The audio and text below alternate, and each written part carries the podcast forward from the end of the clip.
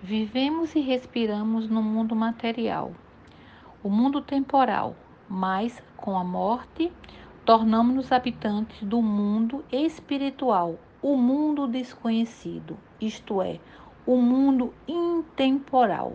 O mundo espiritual é invisível, impalpável, não sendo perceptível pelos sentidos.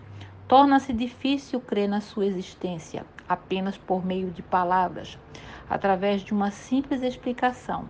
Entretanto, visto que se trata de uma realidade e não de um vazio, seria impossível ele não se manifestar por algum fenômeno, sobre qualquer forma.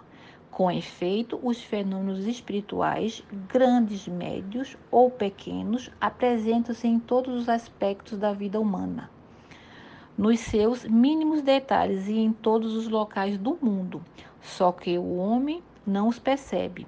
Essa falta de percepção é causada pelo desinteresse da educação da cultura tradicional em relação ao espírito, em decorrência da fase noturna que o mundo atravessava. No escuro da noite, com a luz da lua, só se consegue enxergar escassamente mas de dia, com a luz do sol, é possível distinguir claramente todas as coisas de forma global e instantânea.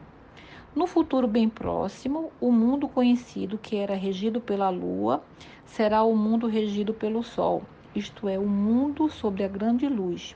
Como resultado dessa mudança de regência, serão revelados todos os segredos da falsidade e erros, 5 de fevereiro de 1947, extraído do Alicerce do Paraíso, Meixo Santos.